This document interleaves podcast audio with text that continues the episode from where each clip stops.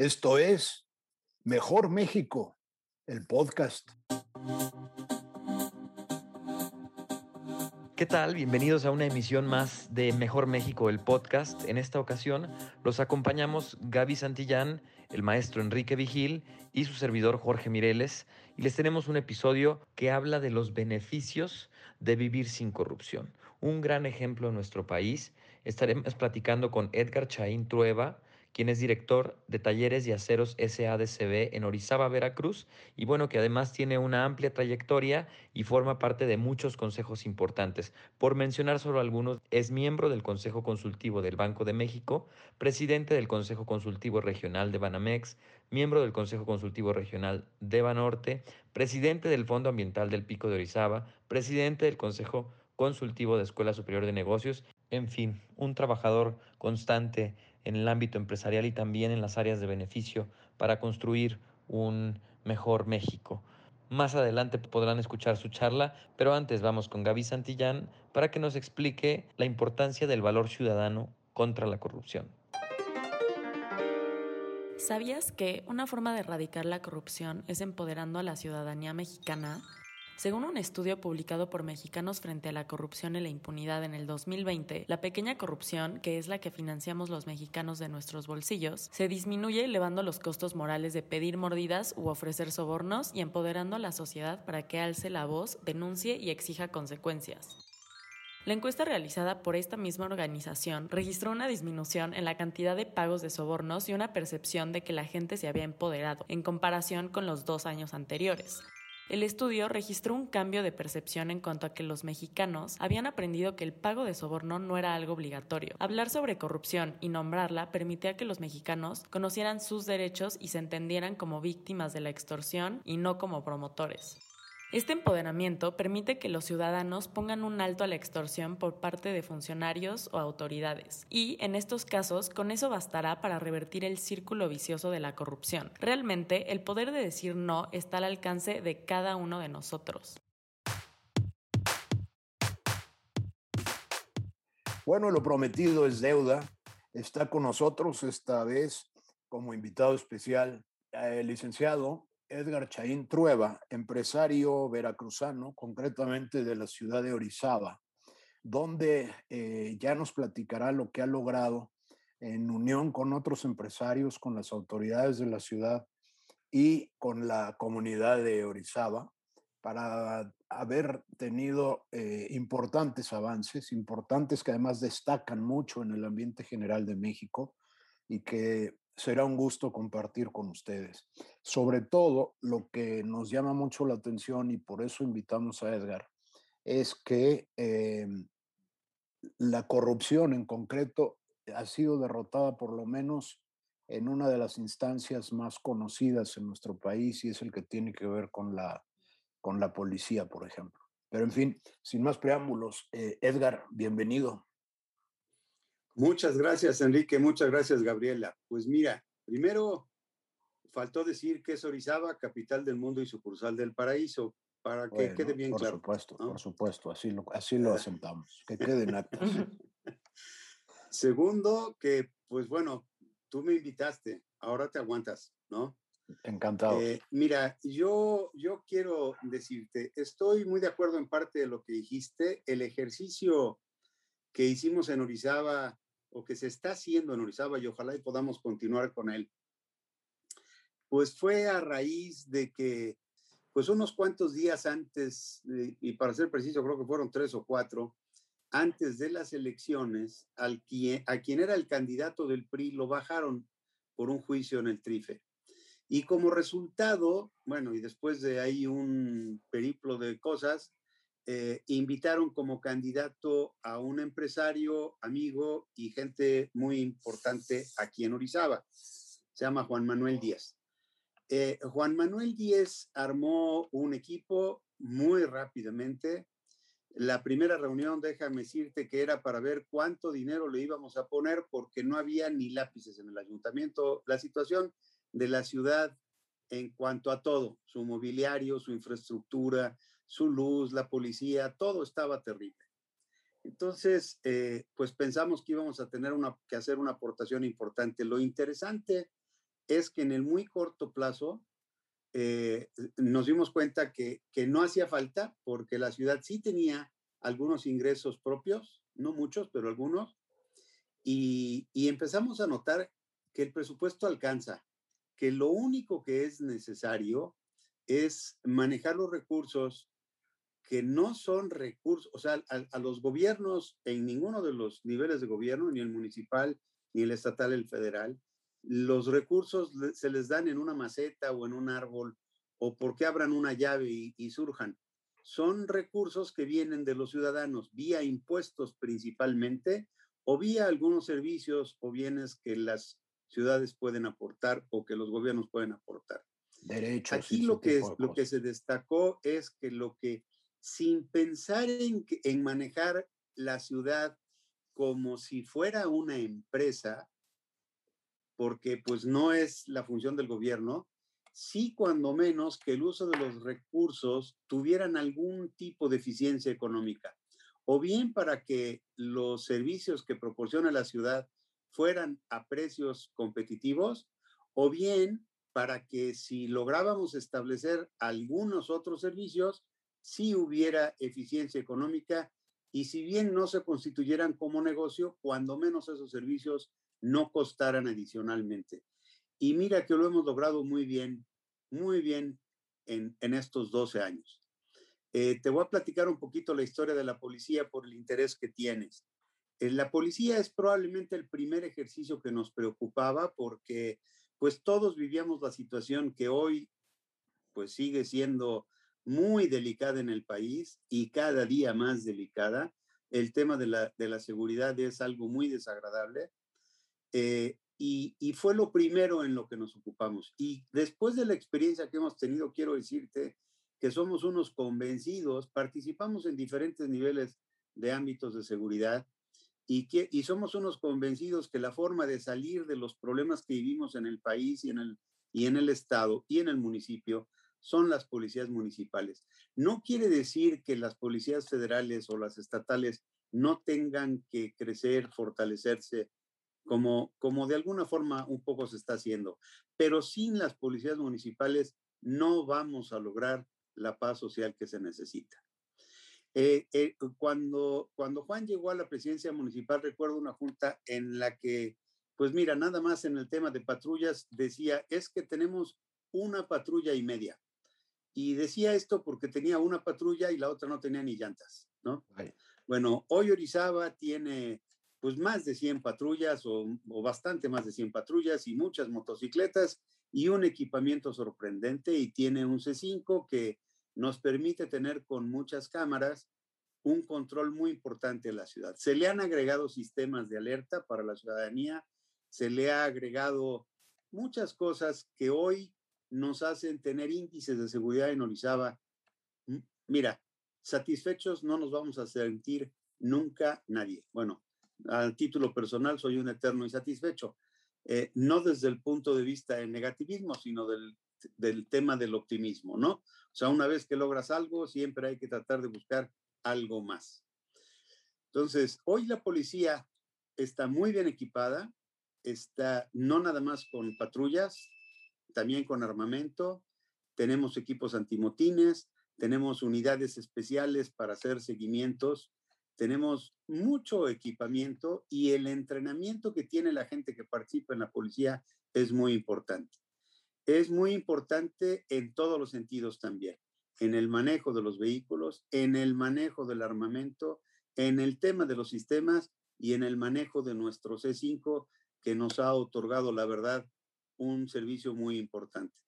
Yo quiero decirte que lo que nos pasó recientemente, no sabemos cuál fue el origen a ciencia cierta, por lo cual no me quiero meter en elucubraciones, pero como lo describiste, llegaron con autobuses, fuerzas de la policía estatal, de la, que, que se llama Fuerza Civil inicialmente, entraron violentamente a las instalaciones de la policía.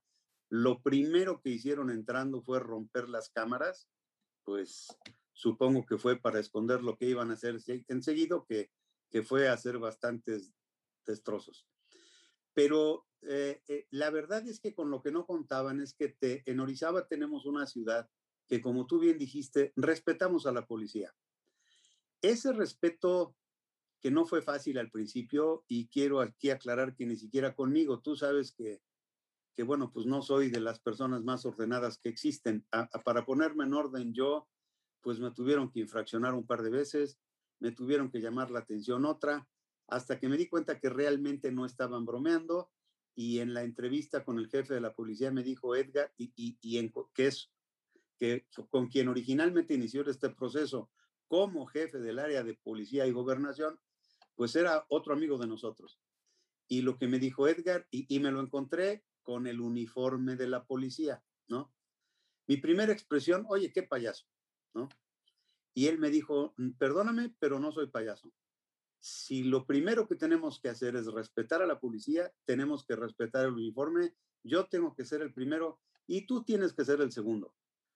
Pues me llamó mucho la atención, Enrique, y lo cumplí. Desde ese día en esta ciudad manejo como gente decente. Y mira, con esto te digo algo que es cierto en todos lados. Es una pena, pero el problema de tener tantos problemas de seguridad y de tantas otras es porque no cumplimos las leyes, porque no hay quien las enforce.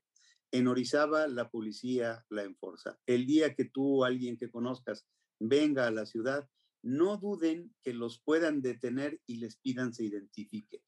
En este ejercicio quiero platicar, profundizar un poquito más, porque recuerdo una queja muy importante con golpes en la mesa que daba un familiar mío quejándose de que lo había detenido la policía, eh, de una forma además muy grosera estaba haciendo su protesta.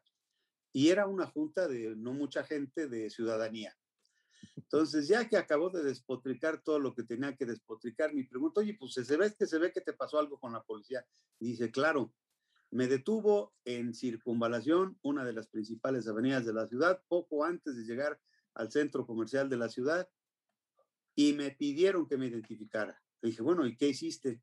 Pues que no me conocen los pendejos, fue su respuesta. Entonces, eso es lo primero que les pido que no hagan si vienen a la ciudad. La prepotencia, yo lo aprendí también así difícil, ¿eh? o sea, no me llegaron a dar de cocotazos, pero estuve no lejos de que me los dieran. Entonces, la policía, yo quiero que este primo le hubiera contestado a la misma policía en Estados Unidos en una de sus visitas allá, ¿no? Entonces, aquí la policía enforza. Entonces, lo que siguió con el primo, pues fue una situación desagradable para él, que cuando se terminó le dije, bueno, pues creo, porque se terminó con que le llamaran la atención y lo dejaran ir, ¿no? Le dije, bueno, pues mira, ojalá y supiéramos, pero estoy seguro que no nos vas a decir quién te detuvo, porque si nos dijeran quién te detuvo y te dejó ir, yo ahorita la iniciativa que iba a tomar es que llegaran y lo arrestaran, porque no tenía que haberte dejado ir, ¿sí? A mí me arrestaron, ¿no? Entonces, no es, o sea, eh, nos cuesta mucho trabajo porque no estamos acostumbrados, porque en este país la ley nos enforza. Y el respeto a la policía no es solo porque tiene un uniforme, sino porque por principio de orden debemos respetarla. Entonces, aquí sí tenemos que romper el círculo vicioso de, pues es que como la policía está corrompida, pues yo no la respeto. Y si no, primero que sea respetable, pues entonces, ¿cuándo la vas a respetar? ¿No? Bueno, ese círculo se rompió en Orizaba, empezó siendo romperse con policía y tránsito contra todos los pronósticos, porque como tú decías, en Orizaba la mayoría de los semáforos desaparecieron y se cambió el cruce en las esquinas como un uno por uno. Y hoy pues te vas a sorprender de nuevo. Yo llego a una esquina y me detengo, cedo el paso, saludo y sonrío. casi como gente decente. Entonces, esa civilidad nos ha permitido disminuir de una dramática forma los accidentes en la ciudad.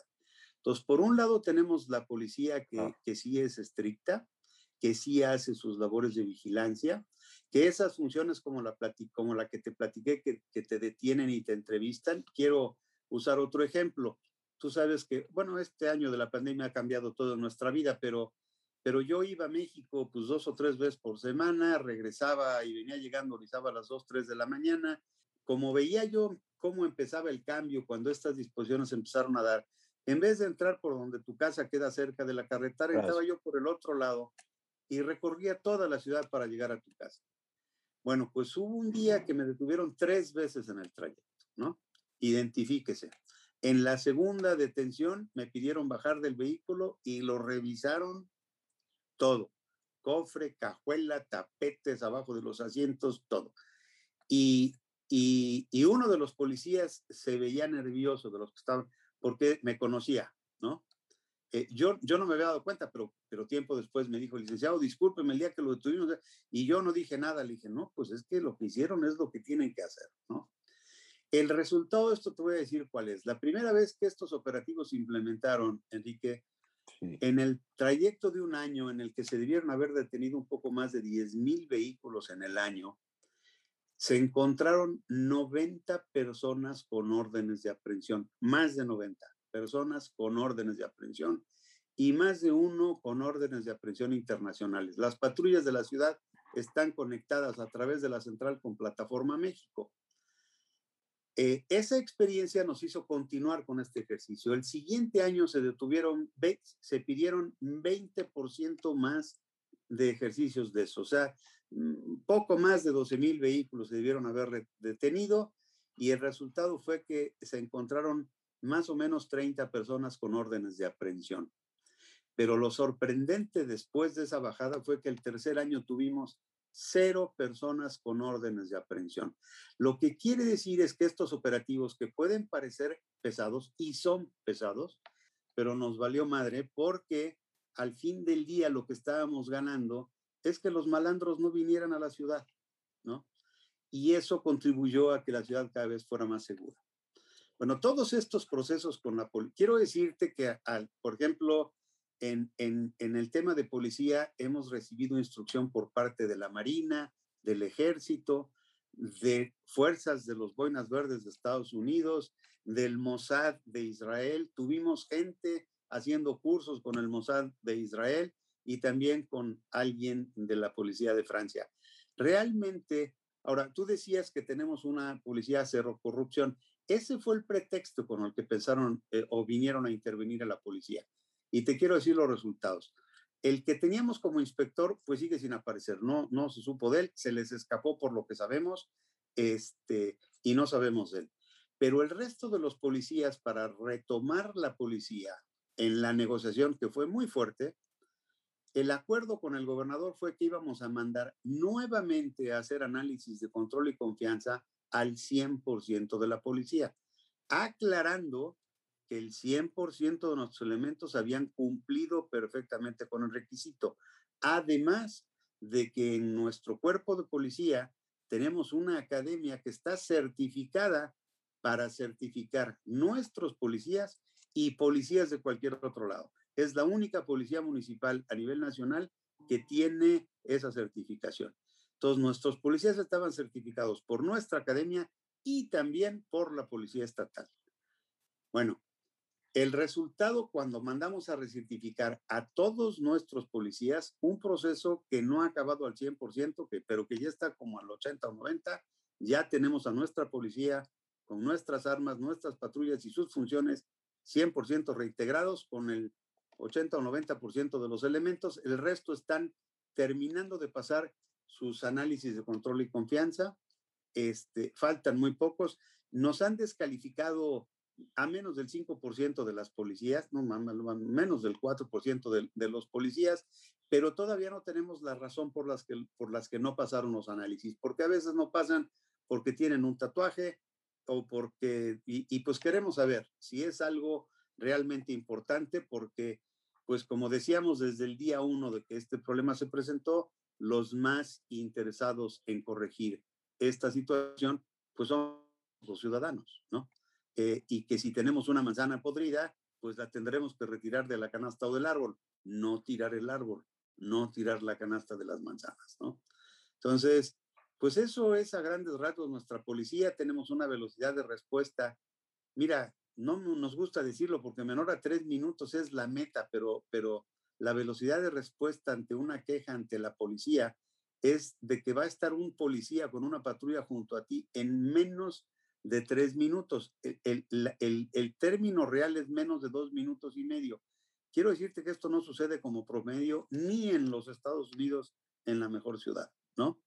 Entonces, tenemos una policía muy buena, eh, eh, pues con, con, los resultados que, que estamos obteniendo después de volver a hacer esta recertificación, pues nos acabamos de convencer de que teníamos razón. Y pues eso era el elemento más importante porque una de las cosas que nos angustiaban cuando este ejercicio en el que hoy se está, en, este año se está completando el, el cuarto periodo, pues lo más importante que teníamos era la inseguridad como tema a resolver. Resuelto, pues como te dije, pues al 100% no va a estar nunca, pero, pero tenemos índices extraordinarios para lo que es la media nacional o para lo que es cualquier otra mejor ciudad. De ahí pasamos a la infraestructura de la ciudad. Yo quiero decirte, mira, se empezó con corregir el agua potable y el alcantarillado, después se corrigieron las calles, las banquetas, el alumbrado se empezó a corregir antes porque es parte del tema de la seguridad. Hoy quiero decirte que pues no hay una calle de la ciudad que no esté pavimentada, no hay un lugar de la ciudad donde no tengan acceso a agua potable y drenaje, que no tenga alumbrado, no hay una propiedad de la ciudad que no se haya convertido o en una habitación para lo que está diseñada o en un parque en caso de que sea un terreno para disfrute de los habitantes. Y en, el, en este ejercicio se fueron haciendo pues otras cosas. Te voy a poner un ejemplo de cosas que se hicieron en la ciudad en las que no todo necesariamente estamos de acuerdo desde el día uno, porque pues otra vuelta somos humanos y es la ley de la vida.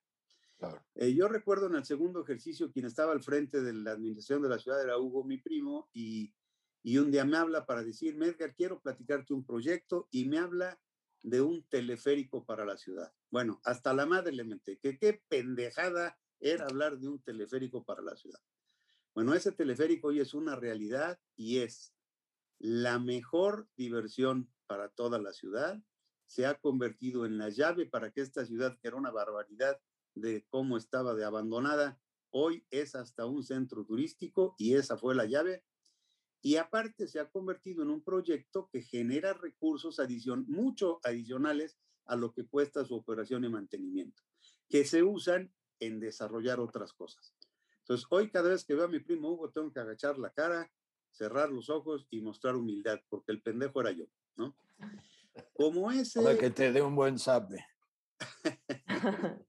como, como ese, bueno, eso cuando menos me hizo dejar de opinar en contra, porque pues todo mundo tenemos proyectos y uno dice, es que la prioridad es esto, la prioridad es aquello. La verdad es que hemos ligado cuatro presidentes municipales, cuatro presidencias municipales extraordinarias.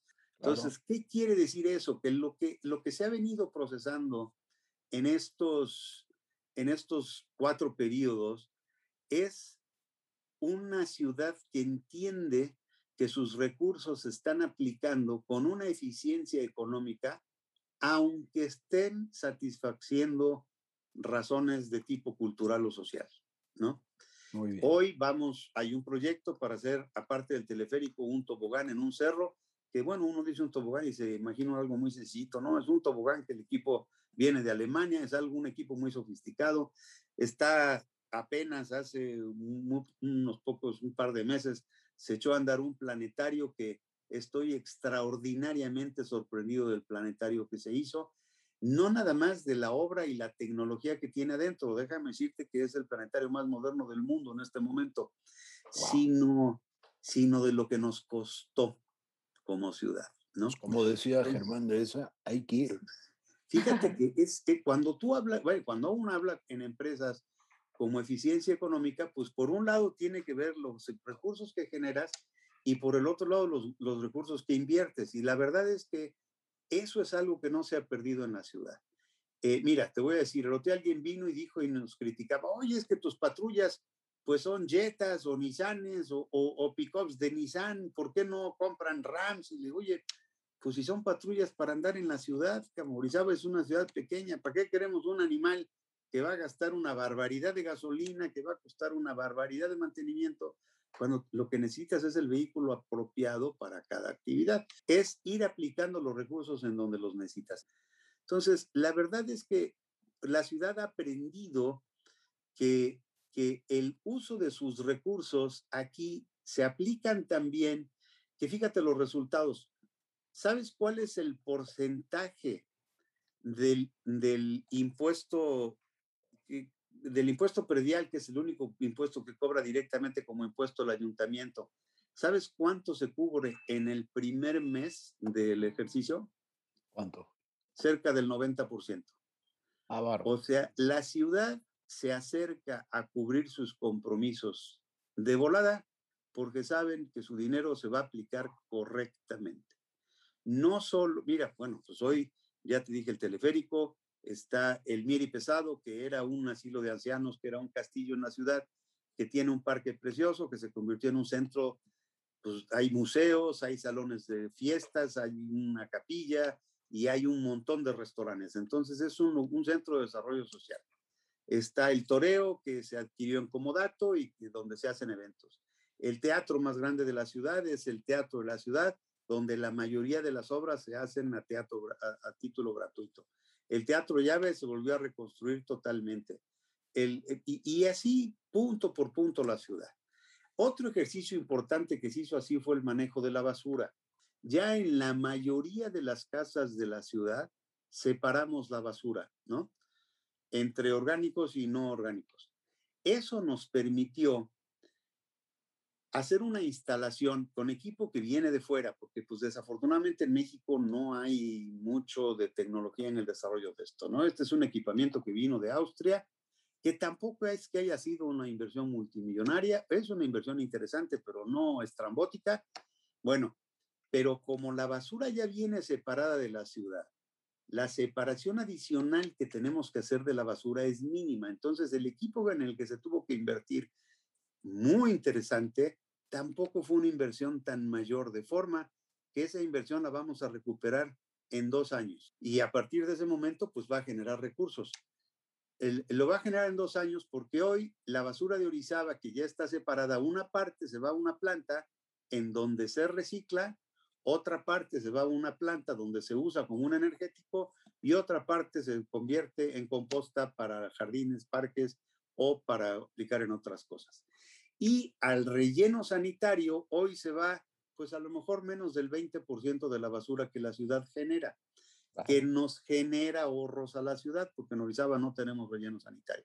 Entonces, la verdad es que, pues sí me siento muy satisfecho de ser orizabeño, me siento muy satisfecho de lo que se ha logrado y y pues me siento muy satisfecho porque me invitaron a participar y, y, y, pues creo que voy a participar ahora en las elecciones que viene en, en, algo que, que nunca me imaginé porque tú sabes que yo quisiera vivir abajo de la tierra y, y pues ahí me van a poner en una foto que no es lo que me gusta, pero, pero, pero la verdad es que sí, la idea es que el esfuerzo que se ha hecho no solo no se pierda, sino que crezca. Edgar, pues la verdad muy interesante todo lo que nos platicas. Eh, y regresando un poco a todo esto, ¿nos podrías contar cómo se han logrado o cómo se ha logrado esta colaboración entre la iniciativa privada, la ciudadanía y las autoridades? Claro, Gabriela, mira, te voy a decir, como todo en un principio, eh, pues costó a lo mejor un poco más de trabajo, especialmente que creyéramos en que lo que se estaba haciendo en realidad era para el bien de todos, porque pues ya pues éramos tan escépticos de todas las autoridades como todos somos escépticos de las autoridades en el país. A mí también me pasaba. Eh, bueno, primero empezamos con un presidente municipal que de entrada dijo que su sueldo eh, se iba a donar y se dona. Un mes será para los bomberos, otro mes será para la policía, otro mes será para la Cruz Roja o para algo de beneficio social. Y desde luego que lo primero que le dijo a su comuna era que, que se tenían que portar con absoluta corresponsabilidad y honestidad y que él se iba a encargar. Bueno, pues en el camino perdió algún amigo, eh, perdió algún colaborador, pero la gente entendió que iba en serio. Eh, hubo, hubo una disminución importante de la gente eh, no sindicalizada del ayuntamiento porque había gente en exceso y eso permitió también pagar un poco de mejores salarios y tener mejor gente mejor gente en el sentido de gente mejor preparada, que había que sacar de un lado donde tenía un buen sueldo, que se algunos se vinieron a trabajar al ayuntamiento ganando menos como parte de, de cooperación para la ciudad.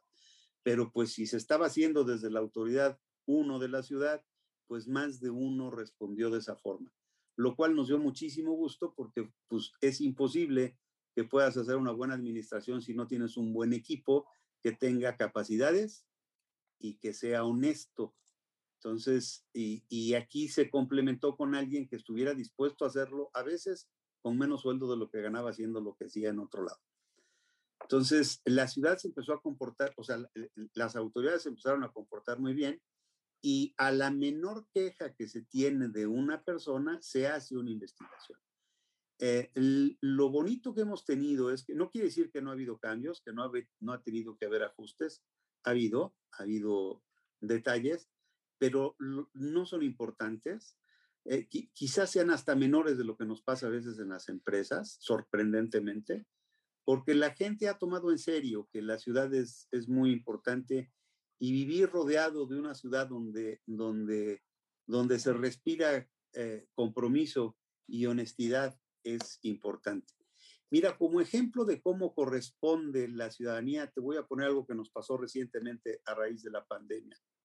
Nosotros en nuestra empresa, nos, o sea, nosotros tomamos medidas extremas en nuestra empresa, en nuestras empresas, para evitar que nuestra gente se contagiara. El elemento más importante que tienes en una empresa es el humano, como el elemento más importante en una ciudad, por bonita que la hagas, pues es la gente que está dentro, ¿no?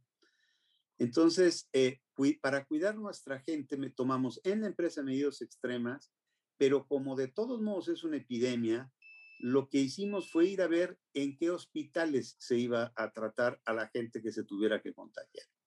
Entonces, pues el Seguro Social de Orizaba es un centro de especialidades para el sureste y hay un hospital que depende de las autoridades estatales en Río Blanco, que es una ciudad colindante con Orizaba, que, que fue el segundo, que sería el segundo hospital COVID regional.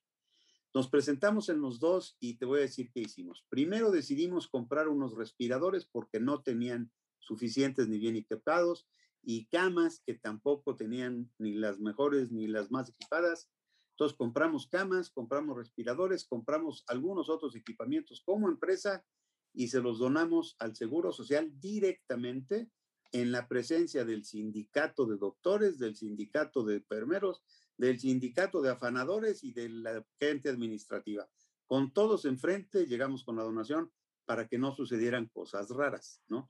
Trabajamos muy de cerca con el Seguro Social y quiero decir que muy a gusto, ¿eh? También con el Hospital de Río Blanco. El siguiente paso fue cuando nos informaron que tampoco tenían mascarillas y que, bueno, pues entonces uh, programadamente fuimos haciendo entregas de cosas. La consecuencia de esto fue que un periódico local a ocho columnas sacó una noticia que decía eh, que, nosotros estábamos cooperando con la corrupción porque estábamos haciendo un trabajo que era forzosamente algo que el gobierno tenía que hacer. Digo, yo no sabía si reír o llorar, porque pues el dueño del periódico es un amigo, ¿no? Pero, pero, pero esa noticia que sí se, eh, se rebotó mucho más en redes que en la prensa, porque la prensa no sale mucho aquí, eh, hizo que muchos amigos empresarios nos buscaran para decir, nos vamos a sumar a su ejercicio, ¿a dónde les mandamos cosas?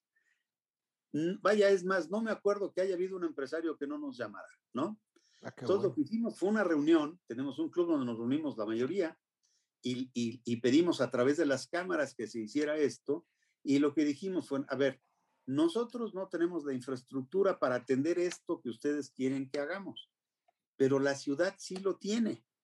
Y con la confianza que tenemos en Orizaba, especialmente los empresarios, pero también toda la ciudadanía, en las autoridades municipales, pues entonces toda la cooperación de los empresarios llegó a las autoridades municipales y las autoridades municipales se encargaron de repartirlos. La policía las despensas y, las cosas que eran para los hospitales, las autoridades a los hospitales.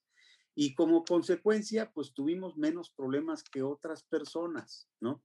Por ejemplo, rentamos un hotelito que está enfrente del Seguro Social para que los doctores no tuvieran que ir a sus casas a contagiar a sus familias o, o, simplemente porque fueran más rápido a tomar un descanso, ahí, ¿no? Claro. Entonces, y se les sanitizaba todos los días o varias veces al día. Entonces, la verdad es que todas esas precauciones, lo que nos hizo notar es que no solo los empresarios, sino también la ciudad se suma a todos estos ejercicios. Y pues nos hace sentirnos orgullosos de la ciudad, porque esto pues esto es lo que realmente somos los mexicanos. De veras somos el mejor pinche pueblo que existe en el mundo. Nada más necesitamos escoger bien nuestras autoridades. Edgar, qué maravilla. Yo creo que esta lección que nos dejas, esta reflexión que todos tenemos que hacer en el sentido de que nadie se puede quedar afuera del esfuerzo y que hay un caso de éxito que, que demuestra que así sí funcionan las cosas, es un, es un ejemplo padrísimo. Ojalá más y más ciudades, comunidades, este, municipios, estados y al final todo el país nos sumemos y seamos capaces de replicar este, este experimento que ustedes con tanto éxito hasta el momento han logrado.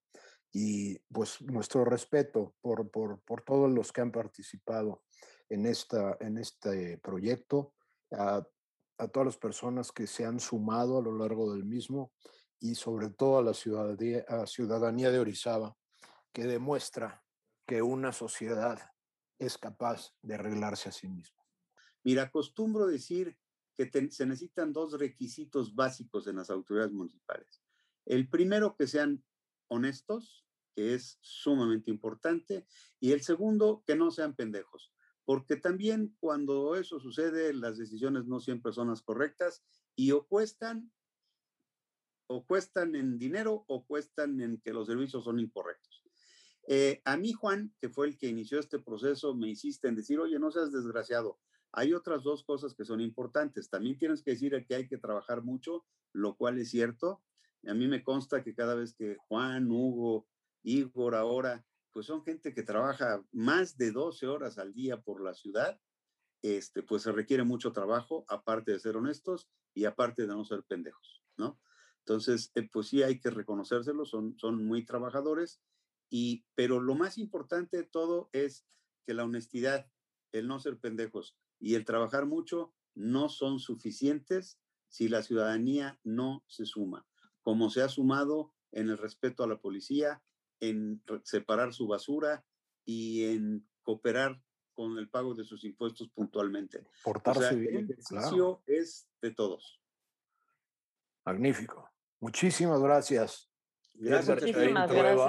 Edgar Chaín Trueba, un empresario de Orizaba, que junto con muchos de sus colegas y sus paisanos han logrado que Orizaba sea una ciudad modelo para la República Mexicana. De verdad, muchas gracias y muchas felicidades. Gracias a ti, Enrique. Gaby, mucho gusto y para servirles. Gracias a todos los que nos acompañaron en esta emisión de Mejor México, el podcast. Y pues los queremos invitar a que nos sigan en nuestras redes sociales. Estamos como arroba mejormeji en Twitter, Facebook, Instagram y TikTok. Y pues para seguir el ejemplo de Orizaba, También los invitamos a que registren su compromiso a no participar en actos de corrupción y esto lo pueden hacer a través de nuestra página web, la que pueden encontrar como www.mejormexico.org. Y además los invitamos a que si conocen un caso de éxito, si ustedes mismos son agentes de cambio para poder lograr un mejor México viviendo sin corrupción, con una cultura de integridad, nos escriban en nuestras redes sociales, como decía Gaby, arroba mejormeji, o en nuestra página mejormexico.org para que podamos eh, estar en contacto y puedan participar quizá en alguno de nuestros eh, episodios de más adelante en el podcast y podamos darnos cuenta que somos más los que queremos un mejor México. Muchas gracias, hasta la próxima.